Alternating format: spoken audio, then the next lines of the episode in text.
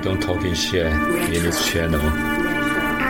他们说我们是上知天文下知地理，不要说是谁说的，我不会理你。没有名气，没有搞头，但是不怕没有人理。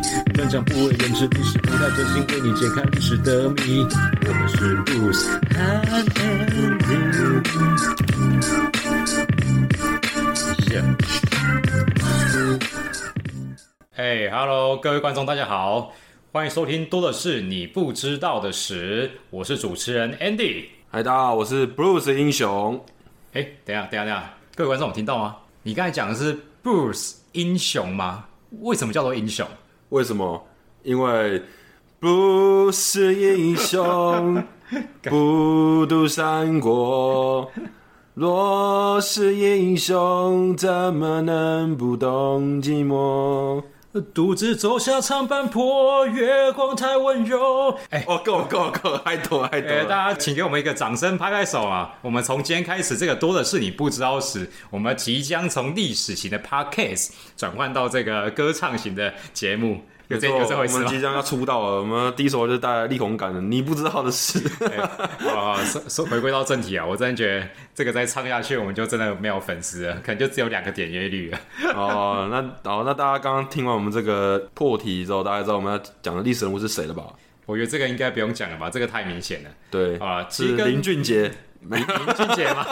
哎、呃，我觉得，我觉得关于那个呃，这这位林先生，我们应该蛮多故事可以讲，但是我们可以放之后专门做另外一个专辑。呃，对主题对大家应该都知道我们要讲什么主题，对，我们可以找陈老师上来， 一起合哎、搞不好我们可以一起合作，他有在录 podcast 啊，对啊，对啊，你们那个什么宠物沟通师嘛，对对对，对啊，哎、蛮屌的啊，哦、好啊，我我觉得我们下一季对，啊，顺便跟跟大家介绍一下，因为我们从呃这一集开始，我们决定做一个新的主题。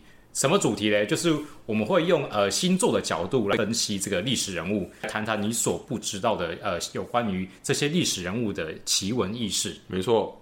那首先呢，我们这一次我们要聊什么星座啊、这哎，现在九月什么星座？现在应该好像是处女吧？哦，处女吗？对啊，其实关于处女，我觉得我蛮多可以讲的，因为哦我周遭啦，其实也也蛮多呃处女座的朋友啊，也蛮多故事可以讲。呃，但我觉得处女座我们留到下一次好了。然后这次呢，我们主要聊的是什么星座呢？就是那位号称暖男代表，温柔体贴又重感情，但同时也是被票选为渣男之王的星座。啊，不是你有猜到什么星有座？这个星座吗？有啊！听起来好像是巨蟹 座吧？哎、你这样讲太快了，靠！我前面铺梗铺那么久，我就是想慢慢讲，然后制造一个悬疑感。你这边哦给我先破题。好，没错，呃，刚刚我们的主持人 Bruce 已经猜到了，就是我们这个号称暖男代表的巨蟹座。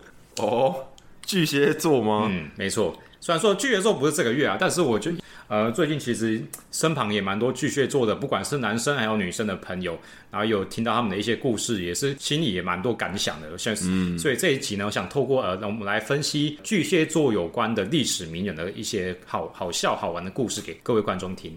来，我们是不是要先来讲一下巨蟹座这个星座有什么优点跟缺点？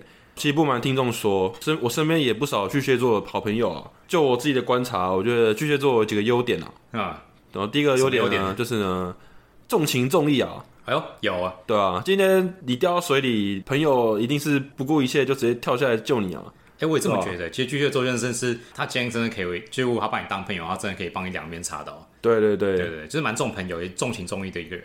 对啊，重情重义是一点啊，然后再来还有呢，就是这个爱家好男人啊，哦，对啊，巨蟹座都很宅的啊，都喜欢在家里面嗯煮菜啊，真的吗？然后玩玩玩玩枪 啊，哎、这怎么听起来有点像我一个同事的故事 啊？我玩玩手手那个玩具枪啊，哦，不是，不是玩手枪啊对啊，爱家好男人啊，啊！对对对，只爱一个家吗？还是爱很多家？我们俗话狡兔有三窟啊，他可能有三个家，哎、对，其实就像是刚才 Bruce 主持人这样讲的，其实我觉得巨蟹座就是这种个性啊。就是他其实会把每个家都照顾得很好，但他不不通常可能有机会不会只有一个家，哦，那对啊，就反是正一个狡兔有三窟的概念啊。对，其实我觉得这个没有不好。如果你是个有能力，你看又有担当的男嗯人，你有三个老婆，人家也不会说什么啊。哎、其实可我觉得他之所以会有这个优点，爱家其实也是出自于他的缺点，就是我觉得巨蟹座是一个极度没有安全感的星座，所以导致他会留很多后路给自己。哦，对，比如说他可能有十个家，他有一个家可能呃，可能被老婆赶出来，他还有酒驾可以睡。 那刚我只是举个比方啦，那以以我听到的一些别的巨蟹座的故事，我得到一些启发。然后再来，我觉得他们有一点劝，就是巨蟹座除了没有安全感，就引引发出另外一个圈，就是他们是一个极度没有自信，然后非非常敏感，嗯，甚至有点玻璃心、多疑的心个性。哦，对他们很常会可能就是比较担心说，哎、自己是不够好，或者说呃我的另一半会不会其实是在呃可能会背叛自己啊之类的，哦然后他或者是另一半会不会其实哪天就不爱自己，不不够喜欢自己。哦，那唱下是我还不够好 吗？好，没哦事。我觉得我们我们觉得我们还是赶快进入到我们的那个历史主题哦。哦 对对对，不然就有观众又会来哦抱怨说我们这个越扯越远。哦，不好意思，唱上瘾了。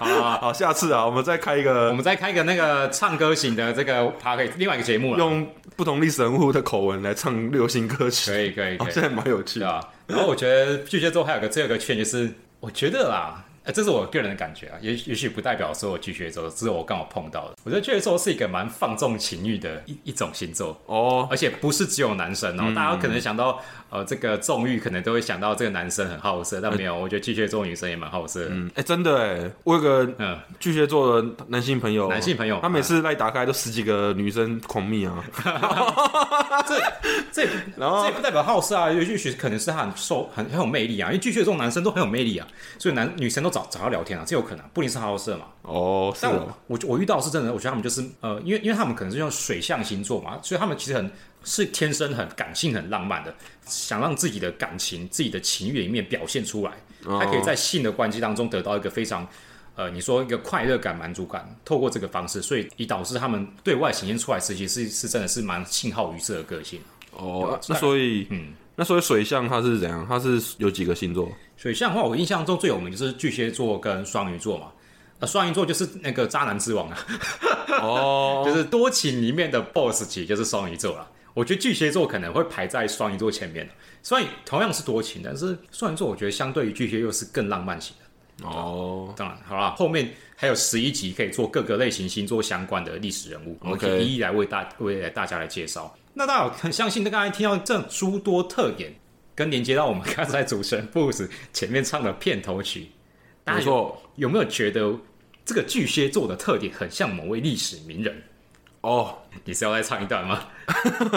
没有，好，这个呢就是我们的曹操哦啊，一代枭雄。也是说那个每次玩《三国无双》，你读那个《三国演义》的时候，里面那个最大的反派曹操曹孟德吗？对对对、欸诶其实不瞒大家说，我觉得三国里面我最喜欢的角色就是曹操。曹操对，为什么不觉得看《三国演义》就是把他丑化成一个小人，然后就是很阴险，然后又很毒辣的小人吗？为什么你会特别喜欢曹操？哦，因为其实我觉得曹操是三国里面最有实力。你看他嗯是有权谋，然后又有又懂军事，然后又会写写诗嘛，写吟赋诗作赋，哦，对啊，像像刘备就是个草卖草草包啊，啊，不要说草包了，然人后家也是又皇叔哎、他就是靠人啊，靠人脉啊，就会演戏啊，古代里奥纳多啊、很会哭啊，对啊，就想当初那个演一波戏嘛，就是嗯把那个阿斗摔在地上，对啊，堪称古代里奥纳多啊，哭给大家看啊，哇，那从古代到现在都很适合当政治人物哎、对啊，这够个会演啊这就是所谓的标准政客的嘴脸啊，所以你相对之下，你反而觉得曹操这种真小人，反而是要值得受人尊敬的，对不对？对啊，曹操他其实你说他小人吗？那他也是真的很有实力的小人呐、啊嗯，对不对？他靠的也不是搞小动作啊，他也是正面跟你硬刚啊，应该说他能文能武，然后又懂权谋，对又，会带兵打仗，没然错，后又会挟天子以令诸侯，对啊啊应，该就是在那个年代，其实是各种技能就点满 了。对啊，而且你看骗感情还可以写一首诗给你听，嗯你看这个就像现在那个也那个歌手啊，嗯把粉丝骗上床之后，然后就说没关系，我写一首歌给你，多浪漫 啊！对，哎我们现在都要搞前后呼应 嘛。这个好像某一个演艺人员好了，啊就是这样子啊。我觉得理解就是，那刚才讲那么多，那曹操跟巨蟹座到底有什么关系？曹操是巨蟹座吗？哎、其实嗯这个好像也不可考、啊，你有经过一些历史学家的抽丝剥茧，去对啊做一些年代的推论，跟他的一些个性的分析，就是我们找到为大家其实去研究，发现其实呃曹嗯操非常有机会是一个巨蟹座的这个星座的人，那为什么呢？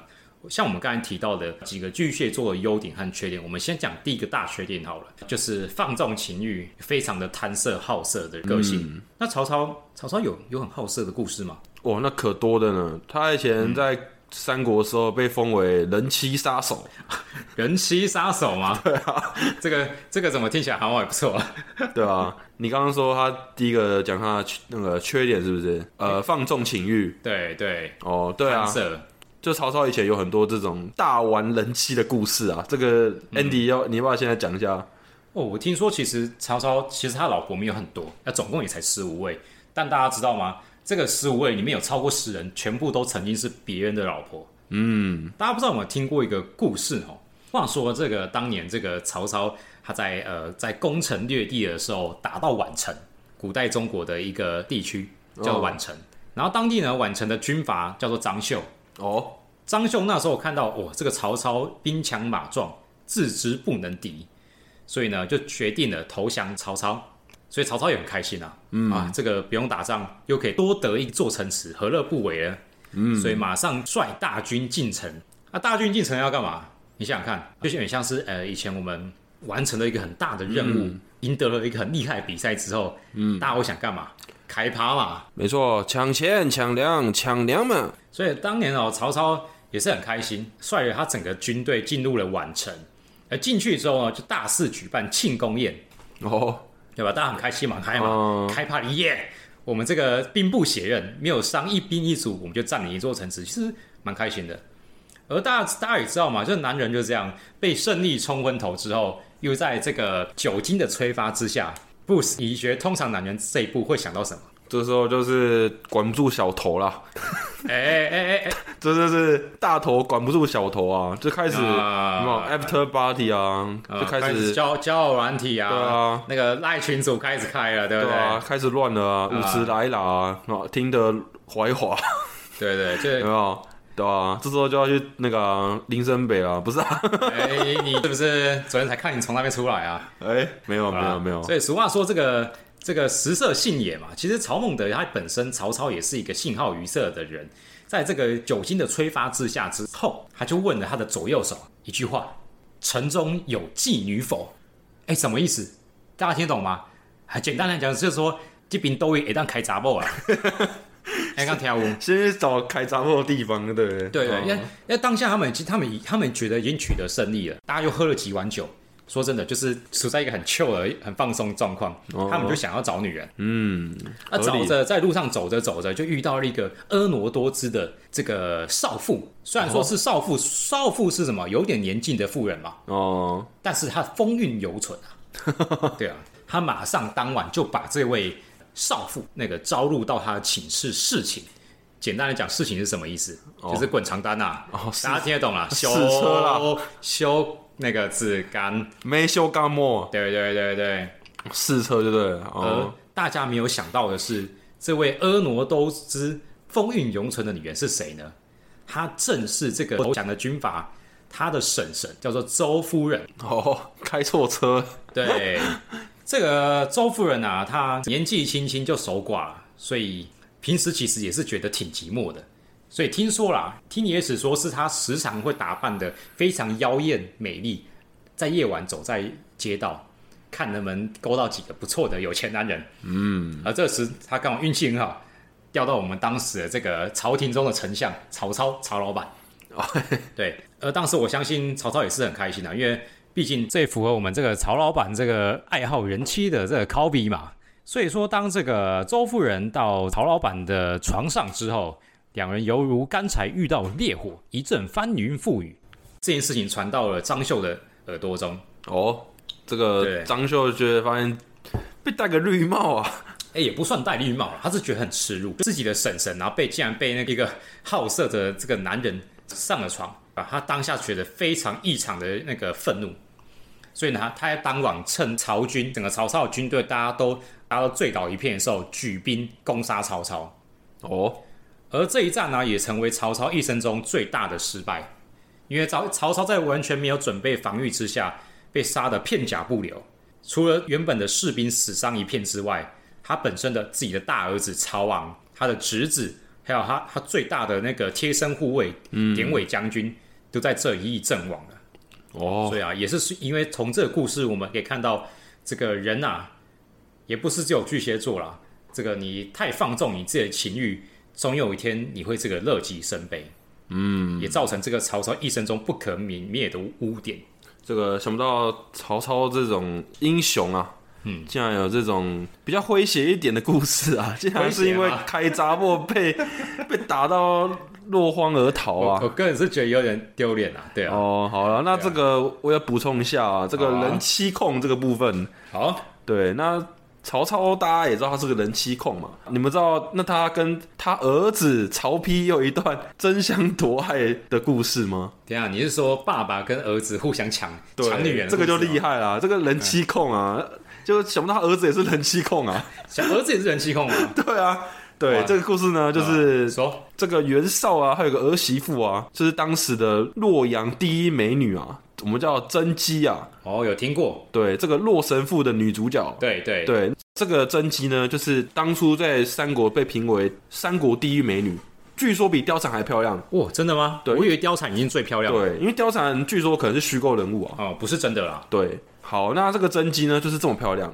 那当初呢，曹操一打败袁绍之后，就马上要去找这个甄姬啊，哦，马上垂涎三尺，马上就 要那裤子裤子都还没穿好，就已经先跑跑进城里对面找女那人啊个了。口水都滴到地板啊，然后他妈就想要去找开闸破啊，对吧、反正先打一下，先开 party 就对了啊、那结果嘞？结果一打开门，发现不得了哦，曹丕竟然已经摸着甄姬的手了，哇，没想到已经被儿子曹丕捷足先登啊！被儿子先得手了。这个，啊呃，这个剧情怎么很像日本 A B 的剧情？爸爸想要的女人竟然被儿子拿走了，然后爸爸躲在门后偷看，那那那这个是什么古代 N T R 剧情？那，通常照这个剧情演下去，就会变三人行哎。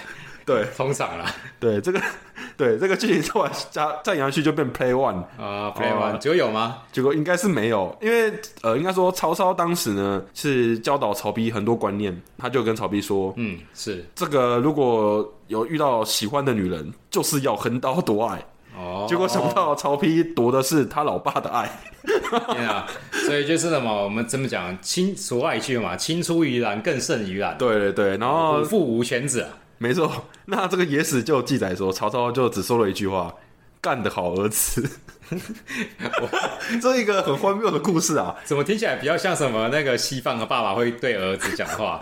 对、哎，不错，干得好。对，然后这个对，那曹丕呢就得到这个甄姬，这个我们人妻哦袁绍的儿媳妇，了解，没错所以以上其实就是我们可以可以想到，就是因为巨蟹座本身就是一个刚才提到了，真的是一个还蛮好色的一个个性啊，所以我们可以也可以连接到，就是可能曹操有种种以上的爱人妻的故事啊，嗯还有一些可能喜欢横刀夺爱的这种故事来影射到这个，这就是巨蟹座的个性。对那我想要补充一点就是，你知道为什么巨蟹座或者说巨蟹座的曹操特别喜欢人妻吗？就是喜欢可能年纪稍微成熟的女人。我觉得是这样啦，因为我觉得巨蟹座本身啊，其实他们是他们是有点期待被保护、成熟、温柔、体贴的女性，是是有点享受被照顾的人。所以巨蟹座其实他比较，他是因为他缺乏很多安全感嘛。我们刚才前面有提到，正是因为他缺乏安全感，所以他才更需要有一种他的对象是一个非常有包容力、可以照顾他、给他爱的人。哦，我觉得为什么你要找人妻、啊？要找你，不是你知道吗？有时候年纪太轻的小女生，就是变得会反过来，哦你要的是多体 包容她、体谅她、照顾她、迎合她。可是当今天是一个有经过历练、有见识的女性的时候，诶，这种就是我们俗称的姐姐。哦，对啦，姐姐型女友的的特征是什么？就是她对你其实是充满了爱，嗯，跟包容。而且姐姐都很会照顾人啊，嗯，技术又好，对啊，所以这这，我看你可能是很多经验啊。所以就是为什么、啊、这个巨蟹座的曹操他特别喜欢人妻，这是我们透过这个星座的个性来为大家做一个分析。那我们刚才讲了，没有自信、缺乏安全感啊，还有很放纵自己的情欲这些特点之外，其实好像都不是什么好。但我们还是讲个好的。嗯，其实我觉得巨蟹座是一个非常啊念旧、重感情、重情重义的星座，哦，这应该算优点吧？对啊，这是优点啊，对啊，为什么呢？我们举个例子好了，大家还记得刚才那个故事吗？就是曹操去开杂报，开到自己的儿子阵亡的故事。他自从他在儿子死掉之后呢，他的原配就是丁夫人，超级的不爽。嗯，他认为就是一个老婆，因为她她老公出去外面玩女人，玩到害把自己儿子害死。嗯，你是这个老婆，你会原谅自己的老公吗？肯定是不会的。想必是很难吧。嗯，所以他老婆一气之下就离家出走了。哦，然后呢，当时已经贵为一国丞相的曹操，他就自己亲自到他们家拜访，希望求得他的老婆丁夫人原谅。嗯，对，但说什么，他老婆就再也不肯跟他回去，觉得铁了心要跟他撤了。没错。我觉得老婆已经处女座了。 好，不要歪了，题外话。但大家可以想象一下，在古代那个男尊女卑的时代啊，其实一个人老婆要是不愿意再回来家的话，其实其实曹操有还有其他其他老婆啊，大可不必再去求啊。哎、真的耶，他为什么？么一直要求他回来，一直想要？那是为什么？因为我觉得这是一个巨蟹座最大的个性，爱过的人，他对他们都是重情重义的。哦，丁夫人是他原配嘛，我想必那一定是，就算她不是最年轻貌美的，但一定是曹操最心里最爱的那位女人。所以今天不管这个女人再怎么不理他，再怎么呃抛弃他，或是在这辈子再也不想见到他，我想必在他的心中，其实就是一定会留存很大一块的空间给这个原配。嗯，这就是巨蟹座他们非常念旧，也非常对人重情重义的一部分。你要要他们放下，把你这个人跟你过往所有的当做不存在，我觉得真的很难。嗯这也是我觉得算他们的优点吧，对吧？甚至到最后，他发现没办法再去强求这段感情的时候，他还跑去跟他原配夫人的那个爸爸讲，这个夫人啊，丁夫人年纪现在还算不是很老，也不能这样就守寡。那我我愿意让她改嫁。那如果你们家以后有什么需要帮忙的，尽管找我，找我曹操，哦我一定我一定帮到底。哇故事，你你听到这个故事，你有什么感想？哇，这个我只能说，在古代来讲，曹操真是潇洒，啊嗯就是难能可贵啊，对吧、你可以这样子让你的老婆去跟别的男生再嫁，以前古代很少见的啊、不过我觉得这也是在体现出，就是巨蟹座它本身的一个很大的优点，就是它其实你说它好色嘛，你说它贪婪嘛，可是它的本性是善良嗯的。再怎么样，它只要是它在意爱过人，不管你们的关系到多么冰点，它都会它都由衷的希望你们可以过得好。嗯，对，就算你们可能从此不会再联络，体现他们非常重情重义又照顾旧情人一个个性吧。那节目的最后呢，我们来要来讨论一下这个巨蟹座的曹操呢，究竟是这个多情多义的暖男，还是这个无耻的渣男呢？嗯，到底是哪一种嘞？到底是哪一种呢？好，那这边呢，我要帮这个曹操辩解一下。其实，在古代呢，也没有所谓渣男啊。你看，在这个战争波及，对这个让那个人民颠沛流离颠啊，沛流离的年代嘛，对啊，你看这些人妻，老公死了，曹操把她变成自己的老婆，还善待她，大鱼大肉，还让她有历史封号，有没有？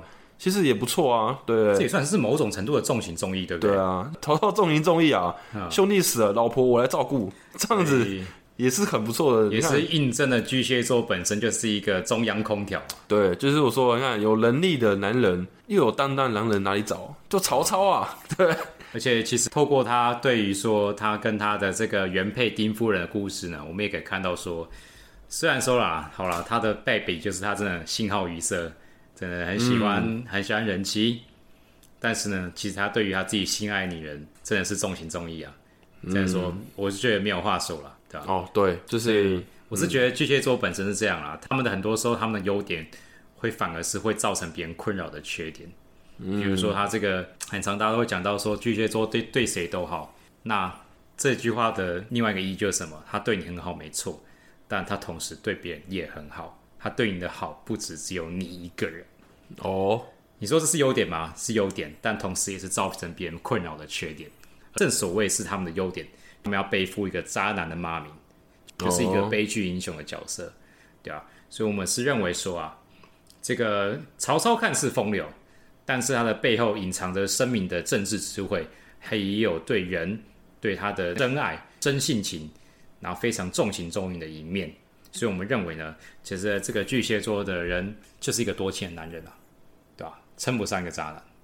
嗯，好，好，那我们今天的节目就到此结束了。那喜欢我们的节目呢，哦，可以去我们 Apple Podcast 下面留言，然后给我们五星好评。好，五星好评啊、没错，当然，我们最后再一首《东汉末年分三国》。 好，我不要再闹了。好了，然后各位，下次见哦，好，拜拜。拜拜。